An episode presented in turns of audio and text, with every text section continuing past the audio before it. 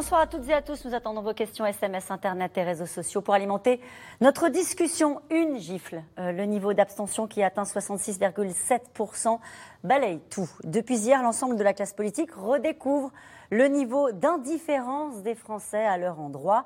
Même le Rassemblement national peine à mobiliser son camp. Les Français qui se sont déplacés, eux, ont déjoué les pronostics. Le parti de Marine Le Pen recule de 9 points et pourrait n'emporter aucune région. Malgré la popularité du président, La République en marche euh, parvient juste à faire de la figuration derrière, on s'en souvient, les vieux partis, les Républicains et le Parti socialiste qui confirment leur ancrage et leur hégémonie au niveau local. La droite qui met en orbite Bertrand Vauquier, Pécresse pour la présidentielle. Depuis ce matin, les états-majors préparent le second tour avec en région PACA un front républicain qui se met en place. Et d'une manière générale, une ambition partagée désormais pour tous les partis politiques mobilisés. Macron-Le Pen c'est pas gagné, c'est le titre de cette émission. Avec nous pour en parler ce soir, Roland Quérol, vous êtes politologue, euh, directeur du Centre d'études et d'analyse de CETAN. Je rappelle que vous êtes directeur conseil de région magazine. Je cite d'ailleurs votre dernier article paru euh, dans La Montagne. Les présidents de région ont très bien joué. Puis votre dernier livre, Le président sur la corde publié chez Calman Lévy. Avec nous ce soir, Yves Tréhard. Vous êtes euh, directeur adjoint de la rédaction et éditorialiste au journal Le Figaro. À la une de votre journal aujourd'hui, ce titre L'abstention s'envole, le RN décline, la droite relève la tête. Moret avec nous ce soir. Vous êtes journaliste politique pour le groupe de presse régional EBRA. Enfin, Brice Teinturier, euh, vous êtes directeur général délégué de l'Institut de sondage Ipsos. Dans votre dernier sondage, vous revenez d'ailleurs sur les raisons hein, de cette abstention, sur la sociologie des électeurs et leur motivation. Nous y reviendrons. Et puis, vous aviez fait un livre sur le sujet hein, qui s'appelait Plus rien à faire, plus rien à foutre, la vraie crise euh, de la démocratie, publié chez Robert Laffont. Bonsoir à tous les quatre. Bonsoir. bonsoir. Euh, merci de participer à ce C'est dans l'air en direct. Je me tourne vers vous, naturellement, euh, Brice Teinturier, pour euh, débuter cette émission. Deux Français sur trois n'ont pas voté. C'est justement le retour du plus rien à faire, plus rien à foutre. Oui, entre autres, il y, a, beaucoup de raisons qui expliquent cette abstention massive, mais il y a, je crois, effectivement, cette indifférence. Vous avez parlé d'indifférence, et il me semble que le terme est juste. C'est vraiment une abstention sur ce scrutin par indifférence et pas par colère. Euh, quand les gens sont en colère, ils vont voter, ils vont manifester leur colère, notamment à travers le canal du Rassemblement national, ou ils vont, comme on l'a vu avec les Gilets jaunes, protester dans la rue. Mm. Là, on a l'impression que c'est beaucoup plus euh, d'une autre nature. C'est de l'indifférence vis-à-vis du scrutin parce qu'il n'est pas considéré comme décisif. Au contraire, les Français nous disent ça ne changera pas mon, quotidien. Euh, on avait également d'autres logiques qui intervenaient. Les candidats étaient massivement méconnus. À part le président sortant, ils ne connaissaient pas les, euh, les candidats. le sentiment aussi dominant, c'est que l'élection cardinale, et les Français arbitrent de plus en plus entre les élections qui changent les choses et celles qui ne changent rien à leurs yeux, eh bien c'est la présidentielle et jamais une régionale ne s'était déroulée aussi proche de la présidentielle à venir. Donc on avait beaucoup de raisons et bien d'autres encore qui ont concouru pour faire de cette élection une élection abstentionniste à un niveau record, ce qu'on voyait venir, mais il faut le dire aussi tout de suite, pas à ce point-là. On était plutôt sur du 60% euh, d'abstention et on tirait la sonnette d'alarme. Là, c'est 66%. Donc ça, la lame de fond a été encore plus, plus forte. Roland lame de différence. Je, le disais, on avait toujours ces soirées électorales, on a l'ensemble de la classe politique qui, à chaque fois, redécouvre que franchement, c'est de plus en plus dur d'intéresser euh, les Français à la chose publique et en particulier à la politique, alors que c'est une lente progression de, ce, de, cette espèce de rupture entre les Français et, et leurs représentants. Et en particulier dans des élections comme celle-ci Oui, c'est une lente progression depuis trois décennies. Euh, à chaque niveau d'élection, celle où on vote beaucoup comme celle où on vote peu, la courbe est la même, on s'abstient de plus en plus. Alors on vote évidemment beaucoup plus à la présidentielle qu'au régional, mais dans les deux cas, dans tous les cas, euh, dans toutes les élections, on a une tendance globale à la baisse.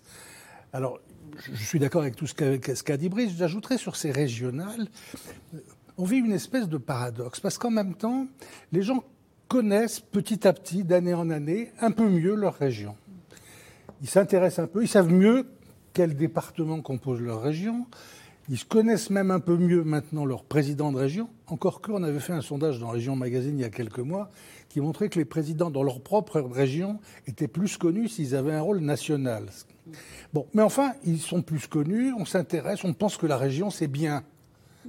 Et quand il s'agit d'aller voter au régional, il y a, j'allais dire, plus personne exactement les deux tiers. Ils sont arrivés, les Français, à faire que, à la décimale près, ça fait les deux tiers qui ne sont pas allés. Ils sont forts, hein.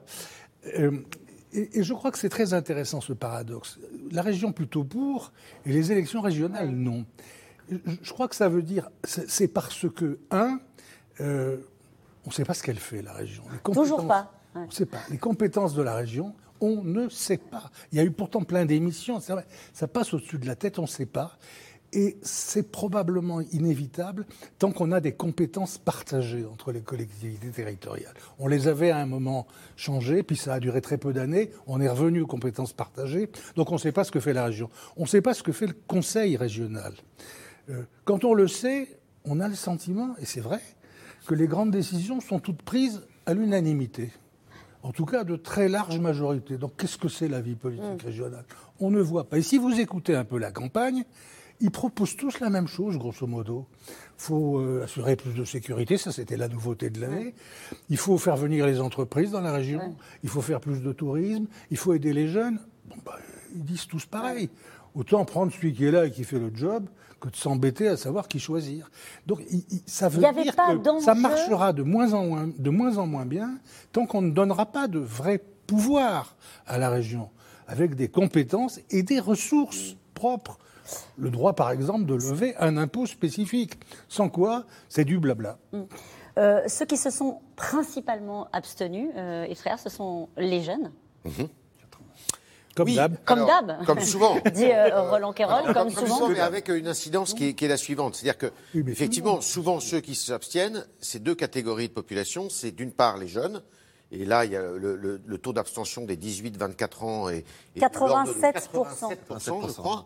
Et les catégories dites populaires, qui aussi, généralement, euh, s'il y a de l'abstention, c'est là qu'on les trouve euh, en majorité. Il se trouve que ces deux catégories-là, eh bien, justement, votent beaucoup pour le Rassemblement national. Et donc, le Rassemblement national a lui-même été victime de l'abstention, alors qu'il était de bon ton de dire pendant euh, pas mal d'années que justement l'abstention profitait, euh, et on le disait sans doute à tort d'ailleurs, et, de façon trop prononcée, au Rassemblement national.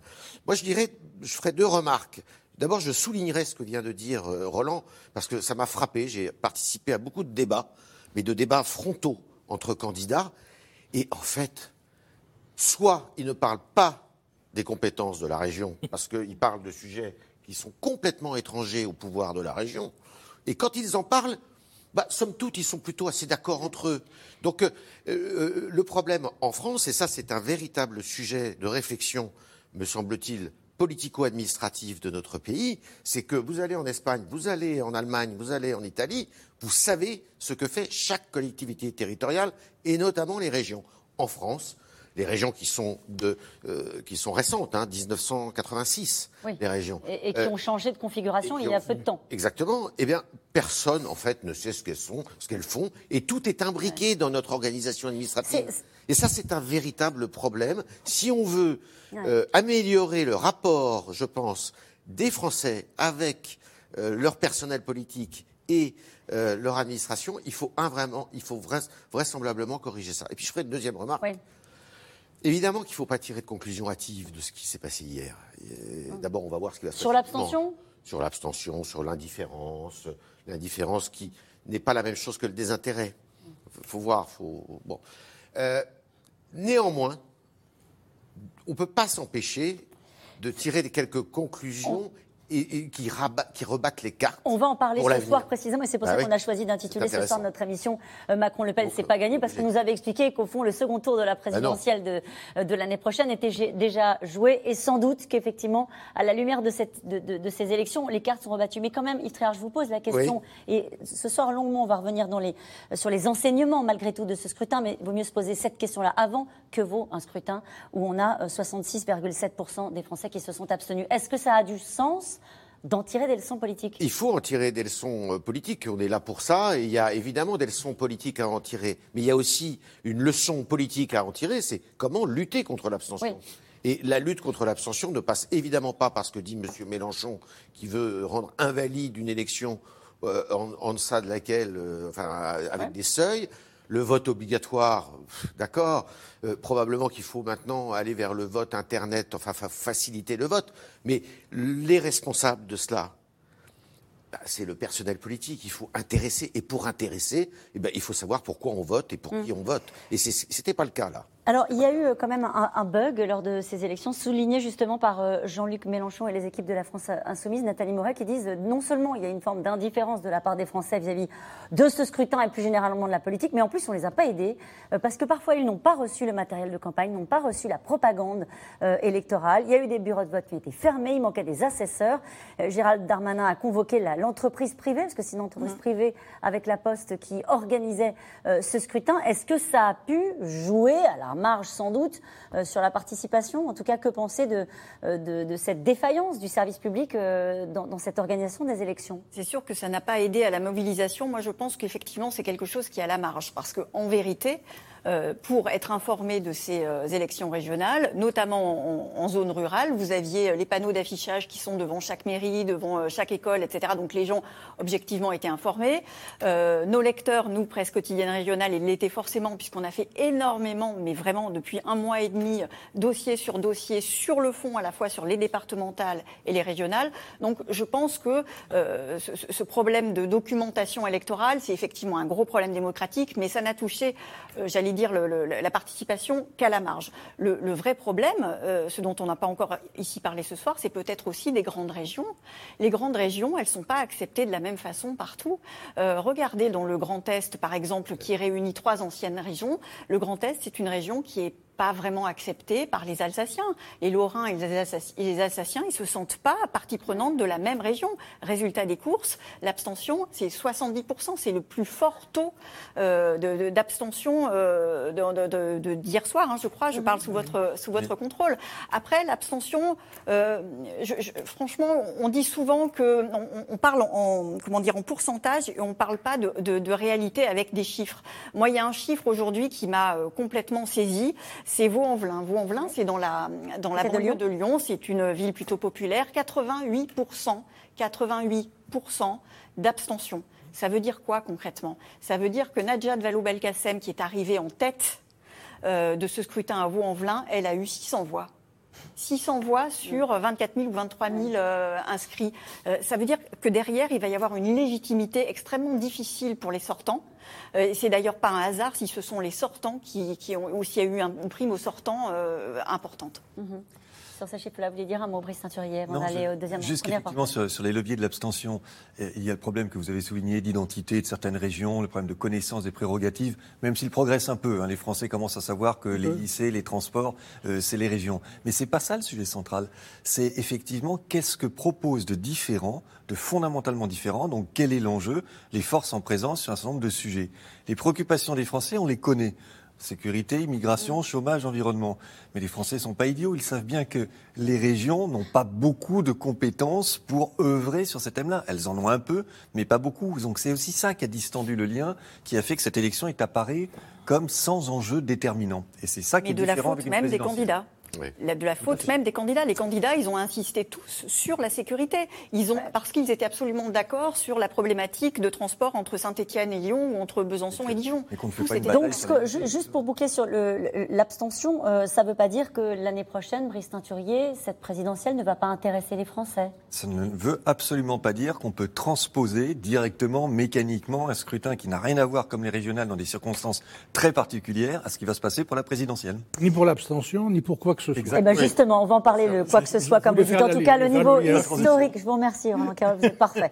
En tout cas, le niveau historique de l'abstention emporte tout, mais les états-majors tentent malgré tout de tirer les leçons euh, d'un scrutin qui fait parfois, c'est vrai, mentir les sondages, on en reparlera, et qui ressuscite le vieux monde, la droite, la gauche, renvoie le Rassemblement national à un rôle parfois secondaire et fait douter la Macronie. Les leçons du scrutin avec Magali Lacrose et Nicolas Baudry-Dasson. En arrivant sur scène hier soir, Marine Le Pen, c'était à peine un sourire et un savon passé à ses électeurs du RN qui ont boudé le premier tour. Prendre cinq minutes de votre temps pour faire entendre la voix du peuple, ce peuple qui souffre et qui aspire au renouveau, pour faire valoir vos idées n'est pas seulement un droit, c'est un devoir pour tous les citoyens. Tout est possible pour peu que vous le décidiez. Dimanche prochain, déplacez-vous et votez. Si Marine Le Pen cherche à secouer ses électeurs, c'est parce que son parti était donné gagnant dans 6 régions sur 13 avant le premier tour. Finalement, le parti n'arrive en tête qu'en PACA ce dimanche. Au niveau national, il atteint 19% des votes. L'abstention massive de plus de la moitié des électeurs français a fait mentir les sondages. Et la surprise du scrutin, c'est qu'il n'y a pas de surprise.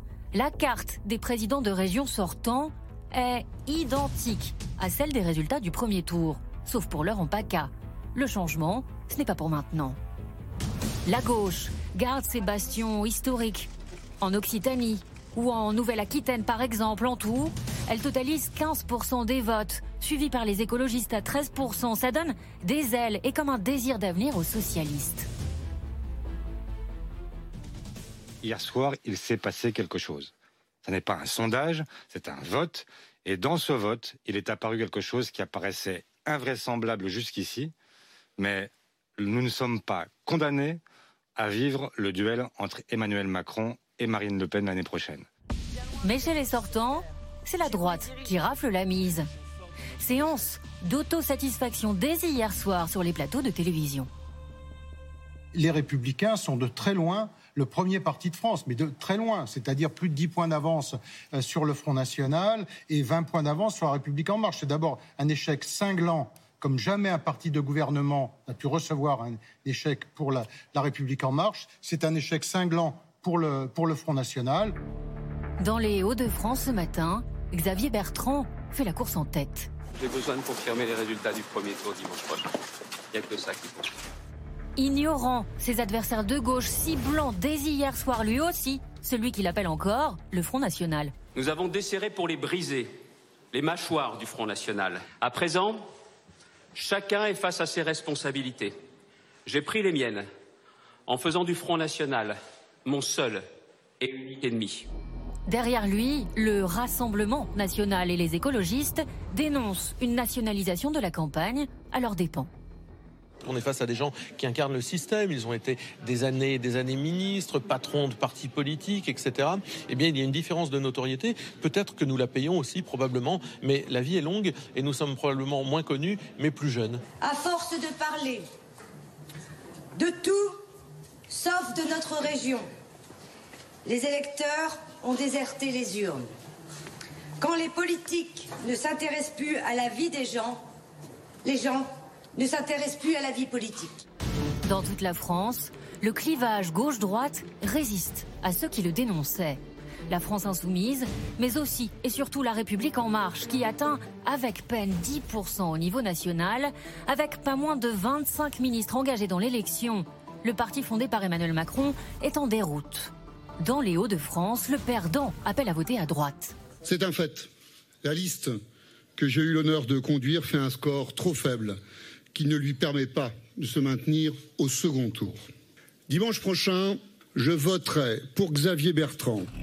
Dans six jours, qui sait ce que l'abstention, la grande gagnante du premier tour, réserve au second scrutin Ce lundi déjà, les alliances se forment, d'autres se désistent, bref, les tractations commencent. Alors, nous allons revenir sur euh, les tractations et sur euh, les résultats à la fois du Rassemblement national, de la République en marche et du PS et LR. Mais d'abord, cette question, ce scrutin signifie-t-il que les Français ne veulent pas d'un nouveau match Macron-Le Pen en 2022 mais euh, ce n'est pas ce scrutin qui le dit. On sait que les Français ne veulent pas d'un nouveau match, majoritairement Macron-Le Pen, et que la France ne se résume pas à cet affrontement et n'est pas soluble. Enfin, là, c'est clair. Mais c'est une confirmation. Ces, élections, elles disent beaucoup de choses. Elles redisent d'une certaine façon cela. Je crois que sur le retour du clivage gauche-droite, il n'avait jamais disparu. Il s'était atténué, mais il n'avait jamais disparu. Ce qui est vrai, c'est que ce clivage euh, non gauche-droite, ceux qui ne veulent pas de ce clivage, Macron-Le Pen en 2017, c'est 45% des Français. Là, dans cette élection, pour ceux qui sont allés voter, eh bien, c'est 65% des Français qui ont voté plutôt en faveur du clivage gauche-droite pour des partis euh, de gauche ou de droite traditionnels. Un mot sur, euh, avec vous, toujours Brice Saint-Thurieux, sur le Rassemblement national.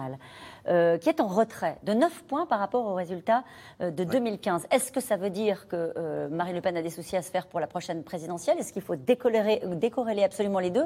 Et comment faut-il expliquer ce, retrait sur un, sur un scrutin où le Rassemblement national espérait emporter plusieurs régions? Mais encore une fois, c'est un scrutin qui s'est fait sur des enjeux d'abord locaux. Les Français nous disent à 63% qu'ils se sont exprimés en prenant en compte des considérations mmh. régionales. C'est 19 points de plus qu'en 2015. Donc il y a une dimension là extrêmement régionale qui n'est pas très favorable. Euh, Parce que, pourquoi? Parce que le, Rassemblement national, il est beaucoup plus dans une capacité de mobilisation sur la présidentielle et plus en difficulté, on l'avait vu au municipal, on le voit au régional, plus en difficulté sur des scrutins qui sont... Ça sent bien aux européennes Aux européennes, qui n'est pas un scrutin local pour les Français, qui relève d'une dynamique beaucoup plus euh, nationale. Donc ça, ça, ça joue. Maintenant, que ce soit une difficulté pour Marine Le Pen, oui, parce que c'est pas un bon scrutin, parce qu'il euh, y a eu un effondrement euh, du Rassemblement national. Que cela remette en cause totalement ses fondamentaux pour la présidentielle, certainement pas. On va trop vite en besogne à chaque fois. Hier, on nous disait que Marine Le Pen était assurée d'emporter l'élection présidentielle. On essayait, nous, de modérer en disant non, il y a d'autres scénarios possibles. Et aujourd'hui, on nous dirait que après cette régionale, c'est terminé. Mais c'est tout aussi excessif. Vous avez du mal à les tester maintenant, euh, Brice Teinturier, les électeurs du Rassemblement national? Pourquoi je vous pose la question? Vous savez bien, parce que c'est vrai qu'on les donnait, on donnait notamment le Rassemblement national beaucoup plus haut qu'il n'est euh, en région PACA. Euh, là, vous lire, est-ce qu'on a du mal à les tester pour euh, D'une manière générale, est-ce que c'est ce qui s'est passé Non? Non, ce que nous avons du mal, le plus de mal à évaluer, c'est l'abstention, et on l'a encore vu là. Sur le Rassemblement national, tantôt nous l'avons euh, à son parfait niveau, tantôt nous le surestimons, plus souvent d'ailleurs que nous le sous-estimons. Euh, contrairement à, une légende. Euh, en 2015, d'ailleurs, on était aussi sur 29,5, il avait fait 28,4. Donc on l'avait un peu surestimé à l'époque. Là, on l'a sous-estimé, surestimé, pardon, parce que l'abstention a été encore plus forte que prévu. On l'attendait à 25-24. Nos dernières enquêtes, c'était 25-24. Bon, il est nettement en dessous. Il est nettement en dessous parce qu'il a été particulièrement coulé, pas que lui, mais lui particulièrement, par l'abstention. Nathalie Moret. Moi, je pense qu'il y a quand même un souci avec Marine Le Pen. Euh, Marine Le Pen, euh, je suis d'accord avec vous, c'est pas l'élection euh, présidentielle, c'est vrai, sauf qu'elle a fait 11 déplacements pour cette campagne. Elle est allée défendre et soutenir toutes ces têtes de liste. Elle s'est beaucoup investie.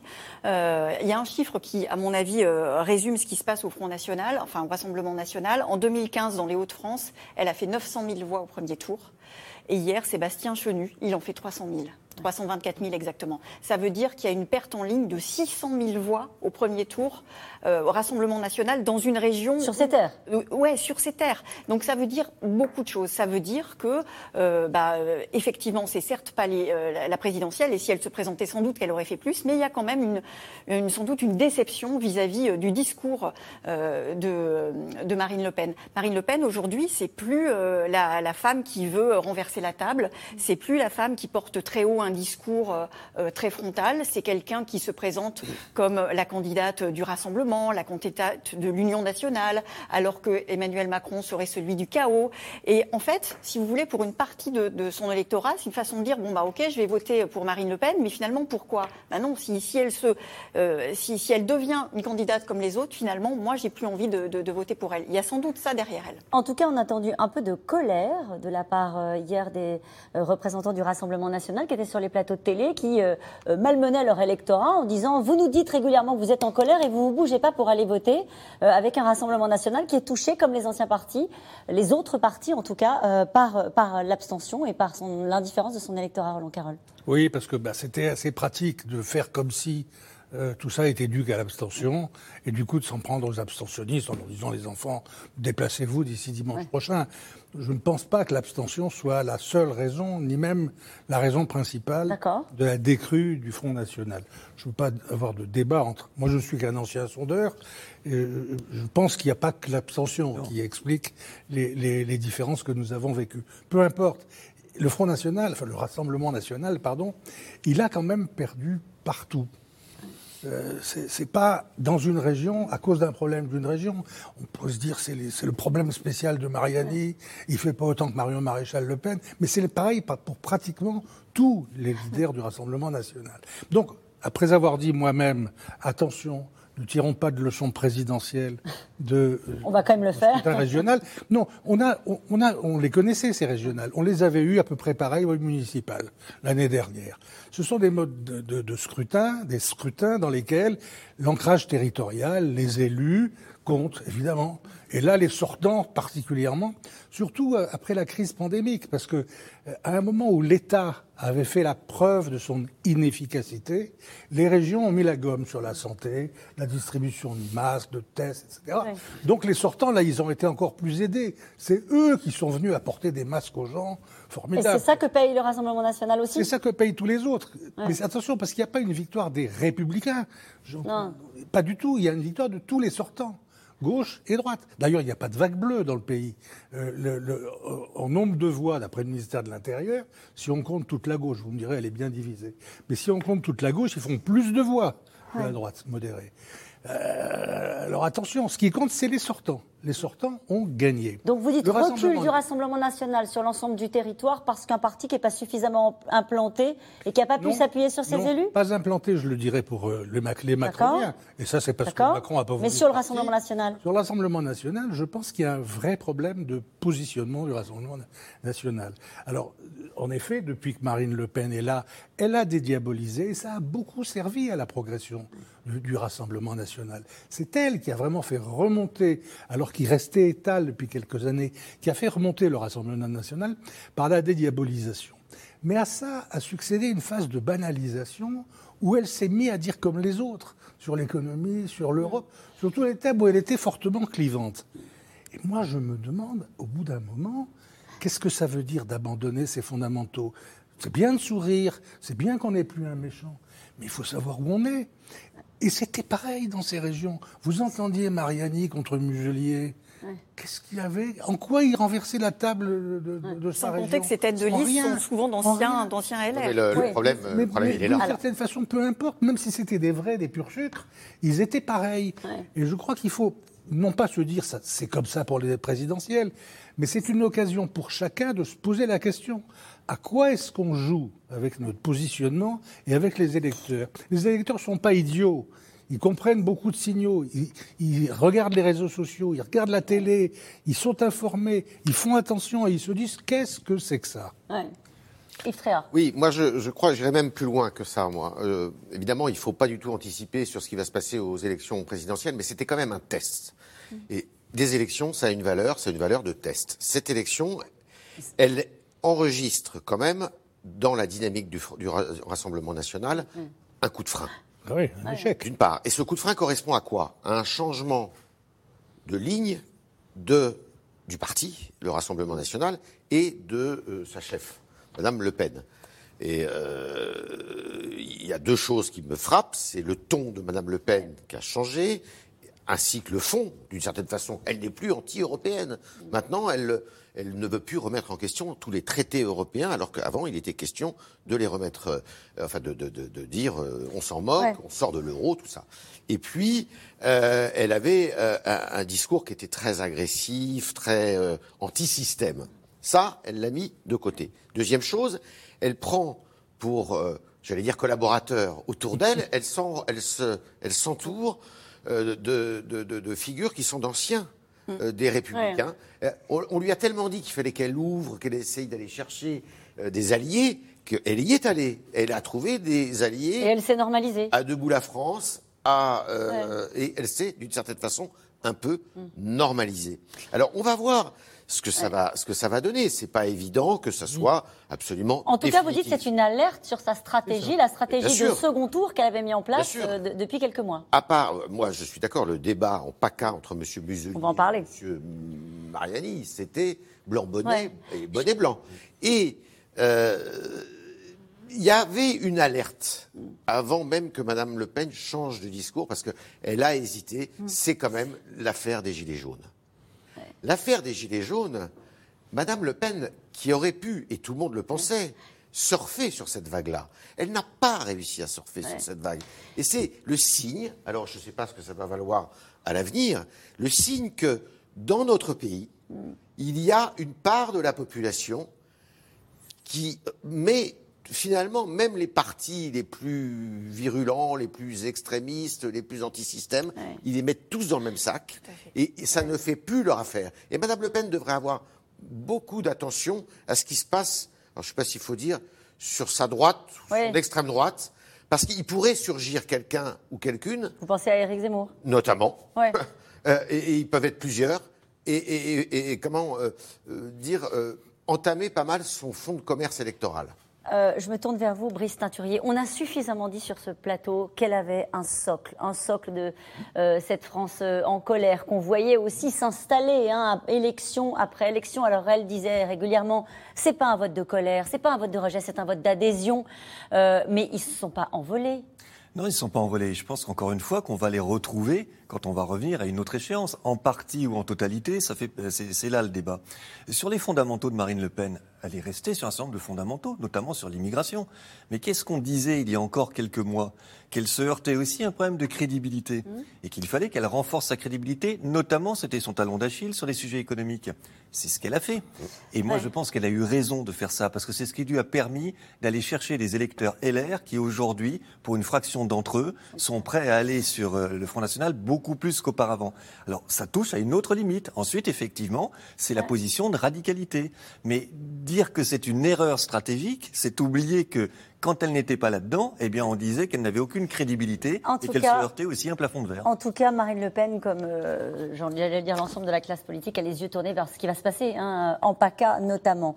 Euh, l'écologiste Jean-Laurent Felicia disait vouloir se maintenir en région PACA, où le Rassemblement national fait la course en tête, une des dernières chances de victoire euh, du parti de Marine Le Pen. Mais depuis hier soir, les états-majors parisiens ont fait monter la pression, ressuscitant le front républicain, suffisamment en tout cas pour que le candidat de gauche finisse cet après-midi par retirer sa liste. Romain Besnénou et Christophe Roquet.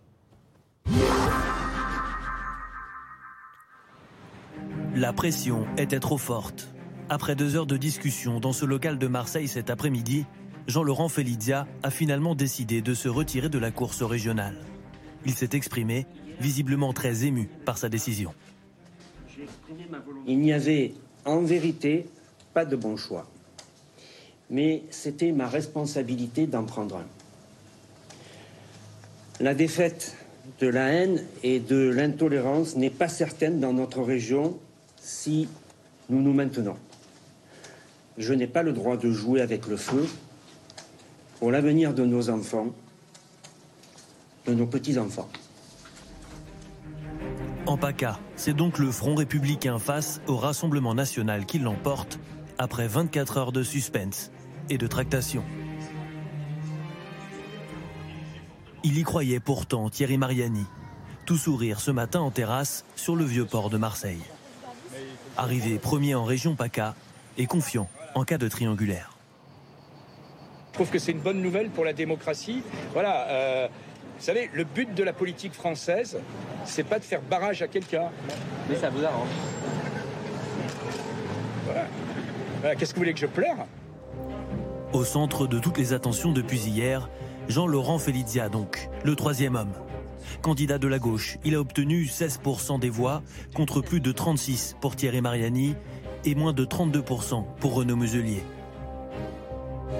Considéré comme faiseur de roi, Jusqu'à ce soir, il refusait catégoriquement de s'effacer pour faire front contre le RN.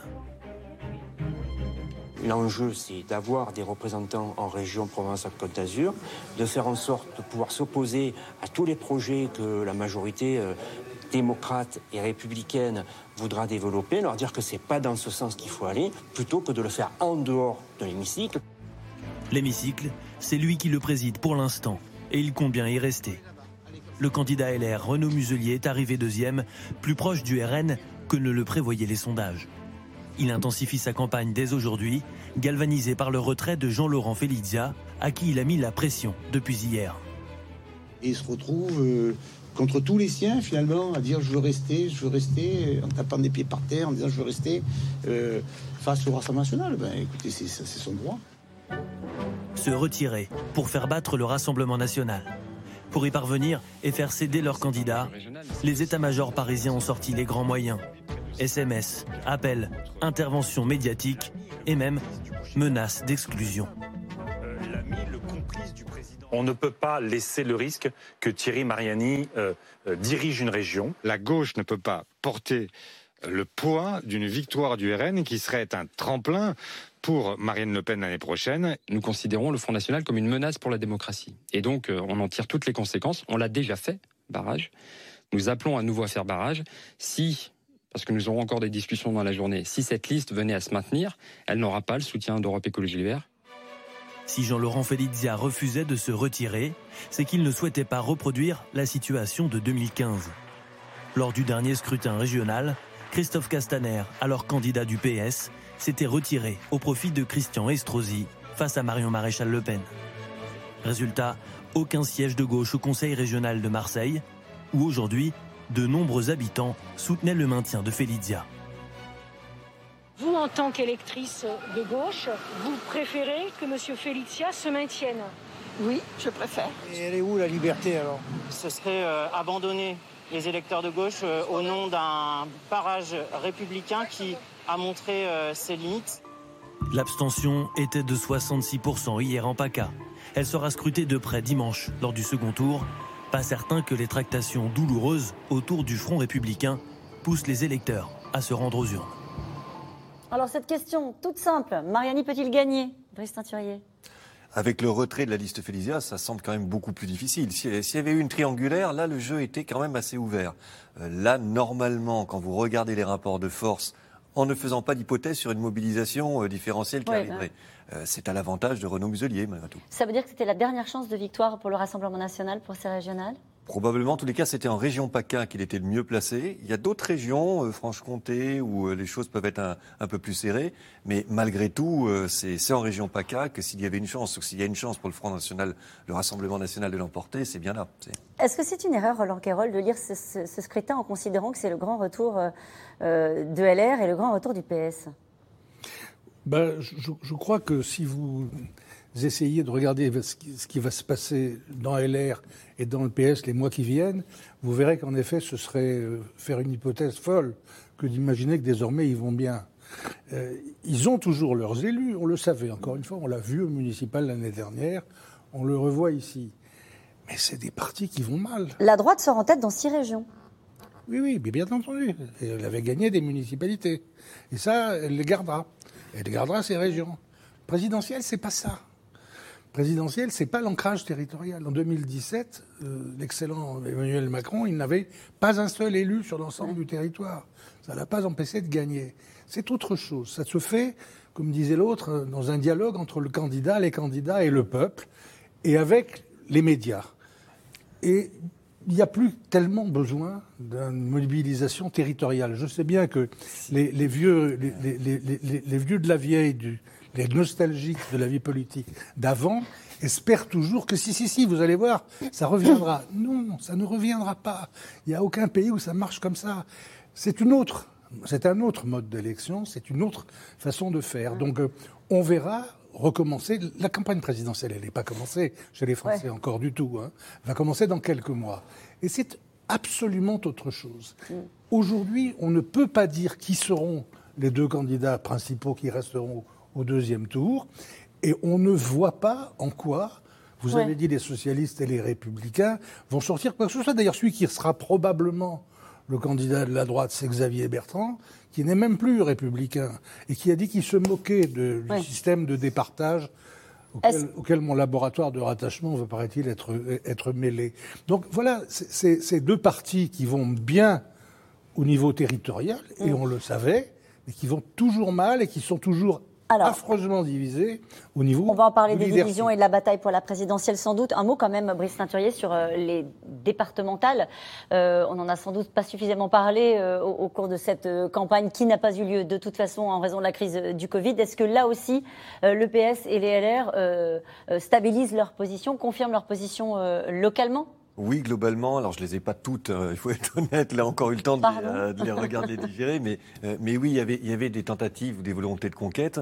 ce qu'on mesure là aussi dans ce scrutin, très différent dans le mode de scrutin, très différent dans les alliances, c'est qu'il reste à l'avantage plutôt de, des LR et, du Parti Socialiste. Mm. Donc là-dessus, il n'y a pas de contradiction avec les, les régionales. Mm. Mais, mais pour revenir sur la question juste avant, le jour, et il se rapproche, où les LR ont leur incarnation, ce qu'ils n'ont pas aujourd'hui, et si cette incarnation est bonne, malgré tout, ils cumuleront deux avantages. Un tissu de relais euh, locaux, et moi, je continue à penser que ce n'est pas négligeable, ça ne fait pas tout, mais ce n'est pas négligeable. Et s'ils ont une bonne incarnation et qu'ils arrivent à trouver leur, leur marque entre la REM et, euh, et le Rassemblement euh, national, bien sûr qu'il y a encore quelque chose qui existe autour de la droite. On pensait qu'il y en avait un vraiment Mhm. motivé. Vous en avez parlé, Xavier Bertrand, Xavier qui Bertrand. sort avec un, un bon score dans les Hauts-de-France. On rappelle que les Hauts-de-France était quand même une terre où euh, le gouvernement avait envoyé cinq ministres, hein, et pas les moindres, pour euh, euh, batailler euh, contre notamment euh, euh, le Rassemblement national, mais aussi, Ils ont ça même pas n'était fait pas deux- dit, ils ont même pas fait deux points par ministre. voilà, c'est ça. Donc euh, c'est c'est un, un échec cuisant et on y reviendra. Donc Xavier Bertrand, mais aussi euh, Laurent Wauquiez et Valérie Pécresse, même s'il reste naturellement un second tour avec Valérie Pécresse qui va devoir faire face, on le sait depuis cet après-midi, à une liste de la gauche unie. Oui. Alors, effectivement, moi je suis d'accord avec Brice pour dire que, attendez, il y a plusieurs choses à dire. D'abord, les idées de droite, et les études d'opinion le montrent, ne sont pas impopulaires dans ce pays, et au contraire, elles seraient même plutôt peut-être majoritaires. Je me méfie toujours, mais elles seraient peut-être majoritaires. Deuxième chose, il ne faut pas oublier que la droite est en bonne santé sur le plan électoral. C'est-à-dire que c'est le premier parti, ils sont majoritaires au Sénat, c'est la première opposition, plus de quelques 100 députés à l'Assemblée nationale, ils ont plein de grandes mairies, de grandes régions, de, départements et tout ça. Simplement, il leur manque quelque chose, c'est une incarnation, c'est un leader. Euh, il y a toujours eu des droites divisées dans notre pays. Il y a les trois droites de René Raymond, ça a toujours existé, ça a toujours été comme ça. Simplement, il leur manque un leader incontestable et incontesté. Et là, je crains que ça soit difficile. Pourquoi Parce qu'il y a un parti qui s'appelle le Parti Les Républicains, auquel appartient M. Vauquier, auquel appartient M. Barouin, auquel appartient M. Barnier. Et en face, vous avez M. Bertrand qui a dit de toute manière, moi, quoi qu'il arrive, je serai là. Donc si, au premier tour de l'élection présidentielle, vous avez euh, un représentant des Républicains et à côté M. Bertrand, vous pouvez être sûr que de toute manière, ils vont, pardonnez-moi l'expression, ils vont au casse-pipe. Ouais. Donc il faut impérativement, s'ils veulent être présents au deuxième tour, qu'ils trouvent un accord. C'est pas évident compte tenu des égaux qui existent. Le, le problème, c'est que euh, généralement la droite avait toujours, on a connu Balladur, Chirac, Ouais. euh, Villepin, Sarkozy, ça se réglait toujours à la fin. Hein Là, ils sont plusieurs, ils sont pas deux, ils sont trois, quatre, cinq. Est-ce qu'à l'issue de ce scrutin, euh, il y en a un qui a l'avantage euh, en raison du, du- du score euh, qu'il aurait fait dans sa région On pense Non, à, parce qu'il faudrait voir. au nombre de voix Oui, il faudrait voir. On. En plus, il faudrait proportionnellement euh, au bassin de population. Le point de départ, c'est la victoire au second tour. Oui, parce que regardez l'opposition que rencontre Madame Pécresse euh, avec euh, une gauche qui est quand même, si on la rassemble, ce qui, ce qui- un, et, un et un ne font pas deux hein, en Oui, politique. oui. Mais si elle est rassemblée, elle pèse autant que Madame Pécresse. Ils n'ont pas ce- cet obstacle-là, euh, ni M. Bertrand, ni M. Vauquier dans leur région.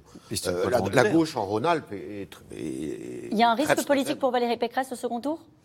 Non, je pense pas. Sincèrement, je pense pas. Mais Non, mais elle est en quadrangulaire. Si jamais la liste de l'AREM euh, se, se maintient, ça veut dire qu'elle a un bloc de gauche qui est pas négligeable. Il y a une liste l'AREM, une liste Bardella. Bon, Laurent Saint-Martin, Bardella et, euh, et la Ouais. liste de euh, Bayou, c'est un combat plus difficile. c'est plus difficile. que le second tour en, en Auvergne. Un mot sur La République En Marche, justement, on en a parlé brièvement depuis le début de cette émission, le parti euh, du président, malgré tout, hein. Euh, donc là, qui enregistre une défaite. Euh, C'est comme voir- ça que ça s'appelle? Voir une déroute, voir une débâcle. Mais paradoxalement, moi, les gens que j'ai eus à La République En Marche aujourd'hui et hier soir ne sont pas totalement désespérés. Donc c'est un vrai paradoxe. Effectivement, ils font 10% des voix, à peu près 10-11% des voix. Ils sont absents dans un certain nombre de régions où ils étaient forts. hein. Euh, par exemple, en Auvergne-Rhône-Alpes, Bruno Bonnel, qui est quand même un, un- un élu assez reconnu euh, localement. Il n'est même pas au second tour. Ils ne seront pas au, au- au second tour dans d'autres régions, notamment en Occitanie. Donc c'est quand même une lourde défaite. Euh, la plus cuisante étant sans doute euh, celle de Haute-France, ou même euh, Éric Dupont-Moretti, qu'on n'a d'ailleurs pas entendu depuis hier soir, effectivement, euh, est à- a fait un faible score en, en Pas-de-Calais. Et paradoxalement, euh, moi, les gens de, La République En Marche que j'ai vus aujourd'hui me disent que la stratégie d'Emmanuel Macron, qui est de faire euh, des clins d'œil appuyés à la droite, est, est plutôt confortée euh, par cette élection, parce qu'on a vu, comme vous l'avez dit, Yves, que les idées de droite sont majoritaires dans ce pays. Donc, le fait de revenir sur un thème, sur les thèmes sécuritaires, sur éventuellement revenir sur la réforme des retraites, c'est pour eux des choix qui sont validés. En revanche, il y a un problème. Euh, il s'appelle Laurent Petrachevski. C'est lui qui était en tête euh, dans les Hauts-de-France. Euh, il arrive, il fait un score. Il est, c'est Monsieur retraite hein, du gouvernement, je vous rappelle. Je le vois mal rester au gouvernement pour mener une, une, réforme des retraites dans les mois qui viennent. C'est normal qu'on n'ait pas entendu le Premier ministre, le chef de la majorité? C'est assez troublant. Moi, hier soir, effectivement, j'attendais, même aujourd'hui. sur le, les premières élections du quinquennat, Édouard Philippe, il avait toujours une, une expression le soir des, des, des élections. Là, effectivement, il n'y en a pas eu. Un mot sur la gauche, euh, avec vous, euh, Roland Quérol. Euh, on a entendu des leaders de gauche satisfaits de, ce score au régional. On a entendu aussi des leaders de gauche expliquer qu'on pouvait tirer des leçons sur le leadership, puisque ça va être le sujet dans les, dans les semaines qui viennent, savoir qui à gauche peut incarner le leadership. On peut tirer des leçons? On peut tirer des leçons, on peut, on peut tirer des questions à leur poser pour l'avenir. Alors allez-y. Parce qu'il n'y a, a, pas beaucoup de réponses. Euh, parce qu'ils sont quand même, euh, j'en parlais pour la droite, mais alors pour la gauche, c'est patent. Euh, probablement, ça va déboucher un jour sur une candidature commune. S'ils y arrivent, entre les écologistes et les socialistes, il se trouve que pour le moment, dans les sondages, c'est plutôt les insoumis qui font encore plus que ces deux-là. Et on ne voit pas comment ils pourront les marier. Et puis, alors là, là, le deuxième tour serait intéressant, notamment à Paris. C'est la question que posait Yves. Grosso modo, ils font chacun 10%, euh, euh, les, trois, les trois listes de gauche. Est-ce que 3 fois 10, ça fait 30 ou ça fait 20 D'accord.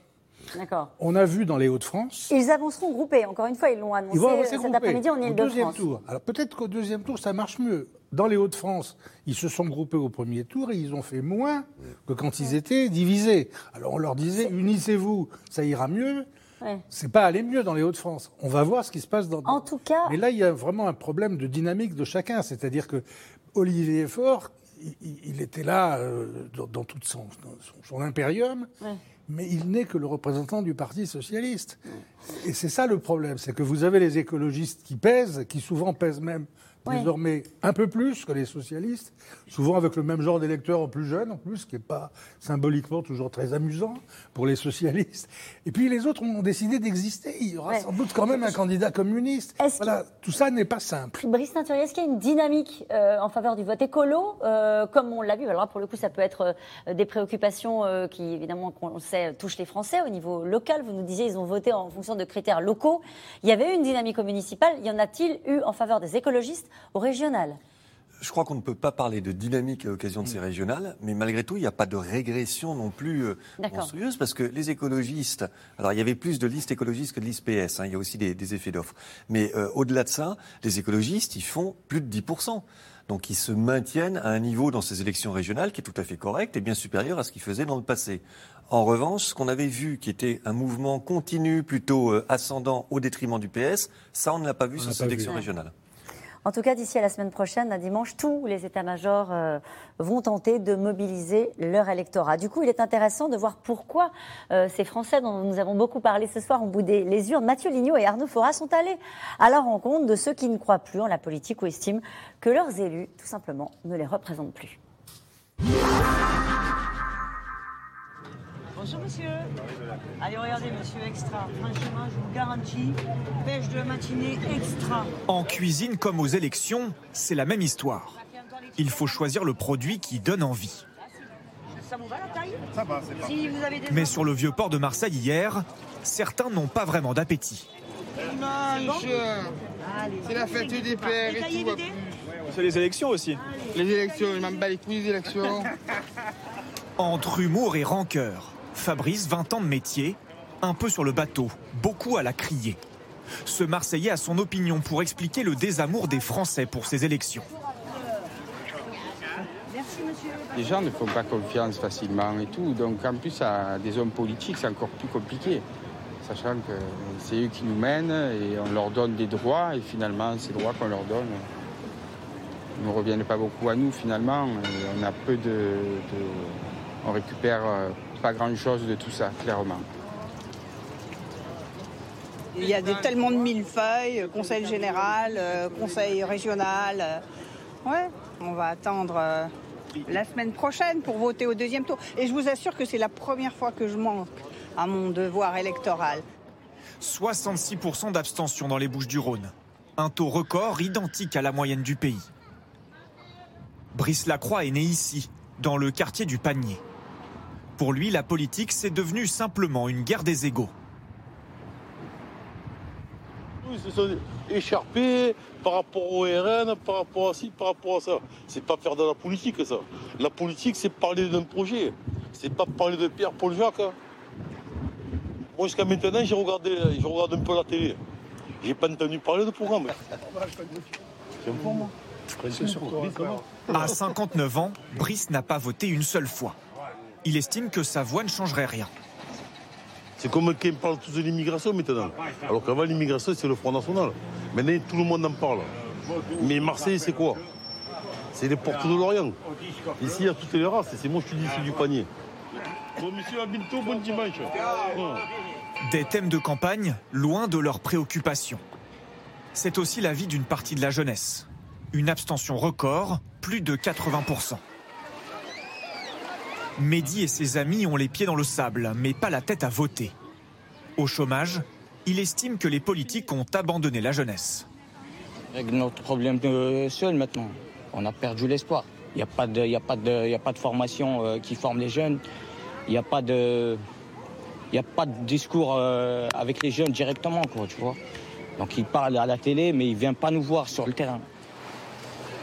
À quelques kilomètres de la plage, dans les montagnes provençales, Damien, lui non plus, ne vote pas. C'est un choix militant depuis des années. Je n'ai pas l'intention d'élire quelqu'un euh, en me disant, bah, allez, le moins pire, ça va être celui d'un tel, allez, c'est bon, je vais, je, je vais, je vais quand même lui donner sa chance. Ça fait 50 ans que ça dure. Euh, au final, ça mène à rien. Il est temps de faire évoluer les choses. quoi. Damien veut un changement de constitution pour, selon lui, remettre le citoyen au cœur du système démocratique.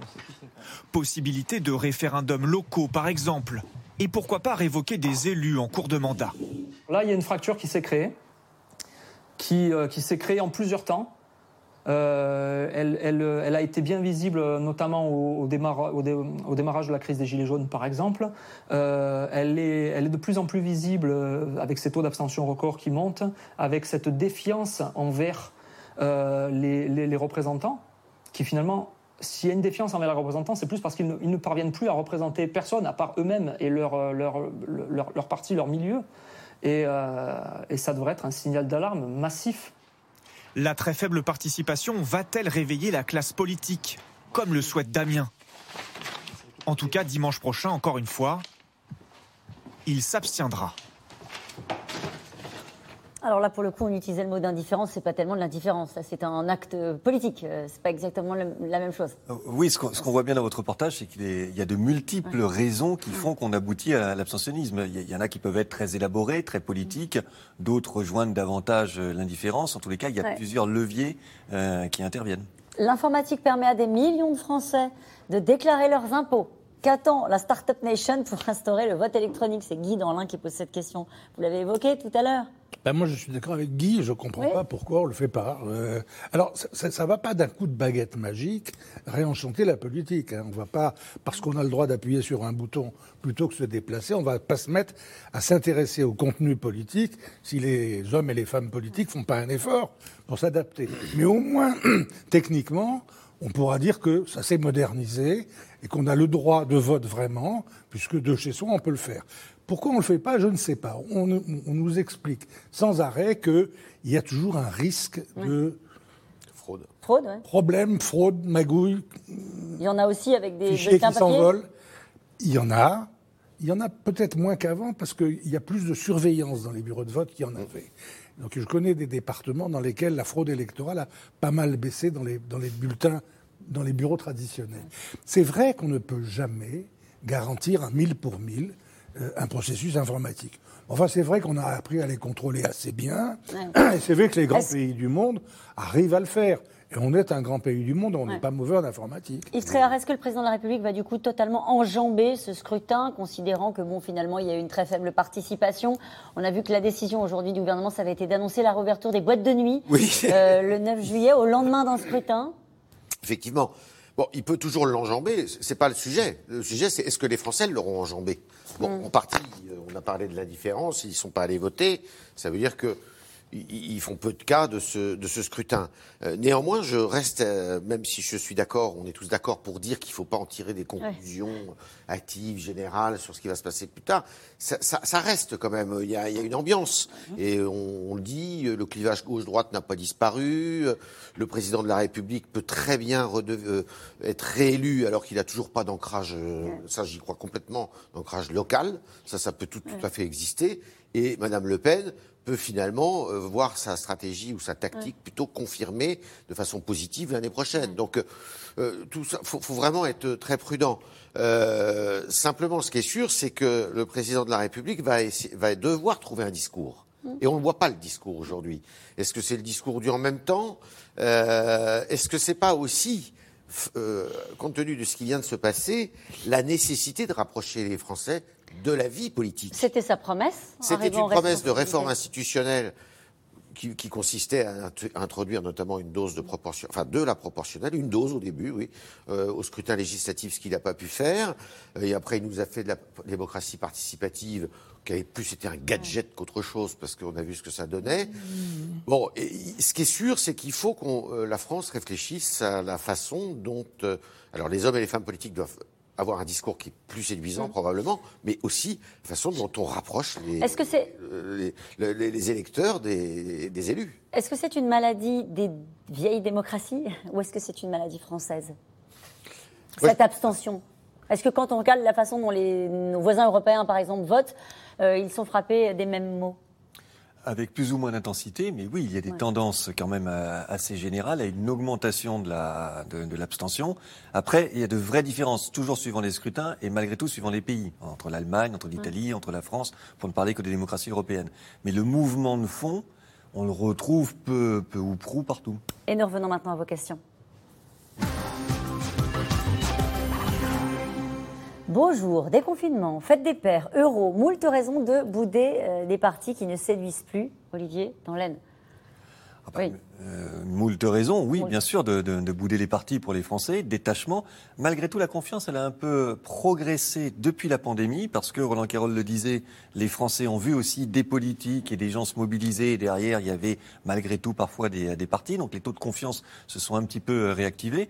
Euh, ce qu'il y a dans la bouderie, c'est, on ne l'a pas évoqué jusqu'à maintenant, mais il y a un moment qui est une sortie de pandémie aussi qui est que les Français se projettent dans toute autre chose et que là, les régionales, par rapport à l'envie de d'aller sur les de, de retrouver euh, les oui, ça pèse pas beaucoup. Ah, mais évidemment, ça ouais. aussi, quand même, on l'a. C'était un des arguments de François Bayrou, il faut le rappeler, était l'un de ceux qui étaient favorables à un report de ces régionales pour ces raisons-là, en disant qu'il y aurait beaucoup d'abstention. Il faut reconnaître qu'il s'était pas tellement trouvé sur ce sujet-là. Mais ça, c'est en même temps révélateur du fait que c'est pas très important pour les gens, parce que oui. quand, quand, on, quand on demande aux Français pourquoi ils lisent pas, ils disent parce que j'ai pas le temps. Ouais. Pour faire des choses euh, qui vous paraissent intéressantes, Ouais, on trouve le, le, temps, en général. euh, je ne suis pas allée voter car les professions de foi des différentes étaient trop semblables pour me convaincre de choisir. Brice, dans les Hauts-de-Seine, c'est précisément ce que vous disiez hein, tout à l'heure sur l'absence de euh, clivage marqué entre les candidats. C'est très très clair. C'est pas des élections où vous voyez des clivages importants euh, et, et, les sujets sur lesquels il pourrait y avoir des clivages ne sont pas de la compétence de ces régions. Donc, euh, et puis tout ça est très imbriqué. C'est pour ça qu'il faudrait vraiment un nettoyage euh, de printemps, c'est le cas de le dire, euh, savoir ce que sur euh, sur les compétences. Que, mais oui, ce que fait l'État, ce que fait la région, ce que fait. Il faut vraiment que le périmètre de compétences soit revu et corrigé parce que et ça participe hein, du désintérêt général à la, à la politique aussi. Parce et que... les ressources financières. Et les ressources financières à la clé, bien sûr. Brice vous voulez dire un mot? Et puis juste, une élection, je crois que ça mobilise quand vous êtes capable de porter une espérance. C'est ce qu'il y avait dans vos reportages. Ouais. Et il est beaucoup plus difficile de porter une espérance, je crois, sur des échelons territoriaux, dotés de compétences limitées, de moyens limités. C'est vrai. Oui, mais vous voyez, Brice Teinturier, vous êtes mieux placé que moi pour le, le, le, savoir. Mais souvent, les Français, quand on les interroge, disent oui, mais moi, ça m'intéresse pas parce que ça me concerne pas.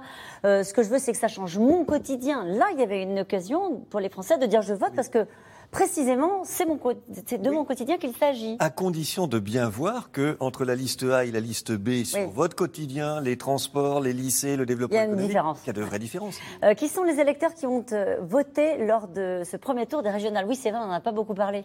Il y en a qui ont voté. Ce, ce, sont les électeurs âgés, voire très âgés. Oui. En fait, l'abstentionnisme devient minoritaire à partir de 70 ans. Euh, avant 70 ans, il y a plus d'abstentionnistes que de participationnistes. Ce sont ensuite, mais très minoritairement, des catégories euh, plus classiques, les cadres, mais les cadres majoritairement se sont abstenus. C'est ça aussi qui est bouleversé quand vous atteignez un niveau aussi élevé d'abstention. C'est que tout le monde est touché, à différents degrés, toujours, mais tout le monde malgré tout. Ceux qui sont allés voter ont plutôt un profil qui est favorable au parti euh, LR notamment et au PS Ils sont plus traditionnels, plus âgés, plus proches des LR ou du Parti Socialiste. Il ne faut pas oublier que les sympathisants du Parti Socialiste d'aujourd'hui sont aussi des gens âgés, ceux qui sont dans, dans, ce monde-là et, moins éloignés, on va dire, des partis euh, ou des exécutifs locaux qu'ils ont voulu malgré tout soutenir. Quid de la République en marche ou du RN sort de plus qui, pardon, de la République en marche ou du Rassemblement national sort le plus affaibli de ce premier tour des élections régionales bah, C'est les, deux qui ont, qui, ont souffert. Hein. Donc le plus affaibli, j'en sais rien. Je, je crois que euh, ce sont de toute façon les deux, puisqu'on parle déjà des présidentielles, ce sont les deux dont les leaders mm, vont le moins s'abstenir sur des réseaux territoriaux de toute façon. Donc euh, ils savaient où ils allaient. Non, le Rassemblement national a espéré euh, que ça se passerait autrement. Mais voilà, il, est réduit à la situation que nous connaissions auparavant pour le Front National, qui est qu'il n'y a pas beaucoup de gens qui font le boulot local dans, ce genre de parti. Et c'est pareil pour la République en marche, puisque Macron ne l'a pas souhaité. Eh ben, on, se retrouve, on a remis les compteurs à zéro, et c'est ces deux-là qui doivent faire des campagnes présidentielles autrement. À quoi sert la République en marche euh, pour Emmanuel Macron si le parti perd toutes les élections intermédiaires et n'obtient pas d'élus locaux? Bah Alors, ils ont obtenu des élus locaux. Hein. Ils ont obtenu des élus locaux aux dernières municipales. Et là, ils auront plusieurs groupes d'opposition, sans doute, dans plusieurs régions. Mmh. À quoi ça sert?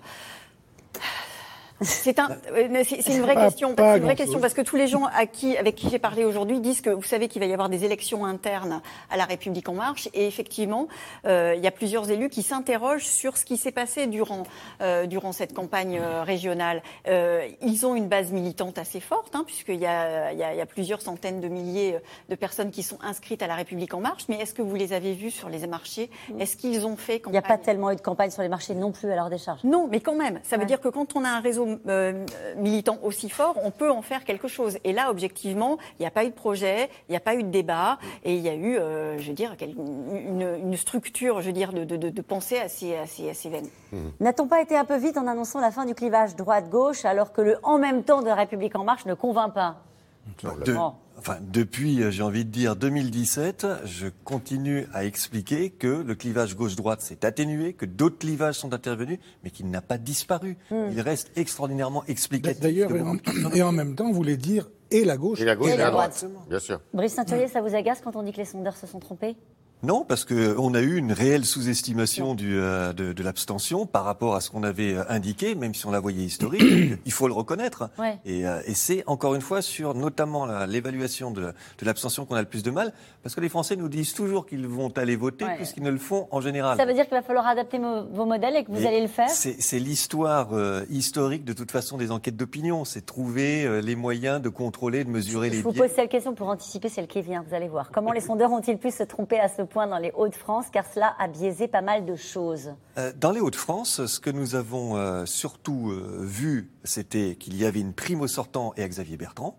Elle a été confirmée, mais elle a été amplifiée par ce qui s'est passé en termes d'abstention, qui du coup a coulé encore plus Sébastien Chenu. Mm. Et le fait, par exemple, que l'AREM ne soit pas euh, qualifié pour le second tour, on avait une liste l'AREM, nous, à 10%. Donc, on, le seuil de qualification. On retrouve cet effet, c'est primo sortant démultiplié, encore plus haute que ce qu'on mesurait. Et à l'inverse, pour le Rassemblement national, j'ai envie de dire, un coulage encore plus fort, puisqu'on était de toute façon sur l'idée qu'il ferait moins bien qu'en 2015, mais là, ça a été beaucoup plus prononcé. Je ne vous ai pas posé la question pendant la durée de l'émission. Peut-il y avoir des surprises, par exemple, dans le centre Val-de-Loire, où il y a une quadrangulaire euh, Christian Jacob demande notamment hein, à, Marc Fesneau, euh, donc, qui est membre du gouvernement et qui incarne la République En Marche dans la, dans la région, de se, de se retirer, parce qu'il peut y encore y avoir des surprises? Écoutez, 9 fois sur 10, les résultats d'un second tour sont très largement inscrits dans les résultats du premier tour. Mais 9 fois sur 10, vous pouvez quand même avoir euh, des éléments qui font bouger les lignes, surtout si c'est un peu serré. Xavier Bertrand, avec cette victoire attendue, s'est-il mis en selle pour la présidentielle? Bah, Il n'est pas tout seul, mais quand même. Incontestablement, il n'a pas encore gagné. Il gagnera dimanche, vraisemblablement. Mais euh, c'est sûr qu'il a. Euh, tout c'est son seul maître, lui, puisqu'il n'obéit pas au, euh, au mot d'ordre de, de la, comment, du- des Républicains. Il a dit qu'il irait, quoi qu'il arrive. S'il gagne, il sera candidat. Et c'est là où ça va être compliqué. C'est là où les choses droite. vont se compliquer pour Christian Jacob, le patron des Républicains. Exactement. Euh, L'engagement d'Éric Dupond-Moretti dans la campagne a-t-il été une erreur? En tout cas, on l'a pas entendu depuis hier. On l'a pas entendu depuis hier. Moi, je pense que c'est quelqu'un qui a une personnalité suffisamment forte pour ne pas en sortir affaibli. Euh, on verra. C'est un vrai problème. Primo sortant, un bon signe pour garder notre président encore 5 ans? Non, c'est pas la même. C'est logique. c'est pas la même pas logique, on l'a bien compris. pas la même logique. Vous l'avez bien la répété les uns et les autres. Merci à vous tous euh, d'avoir été avec nous ce soir pour décrypter euh, ce scrutin. Cette émission sera rediffusée ce soir à minuit 10, mais vous pouvez retrouver C'est dans l'air quand vous voulez. Vous pouvez écouter même C'est dans l'air en podcast. C'est gratuit, c'est sur toutes les plateformes. Tout de suite, c'est à vous. À demain.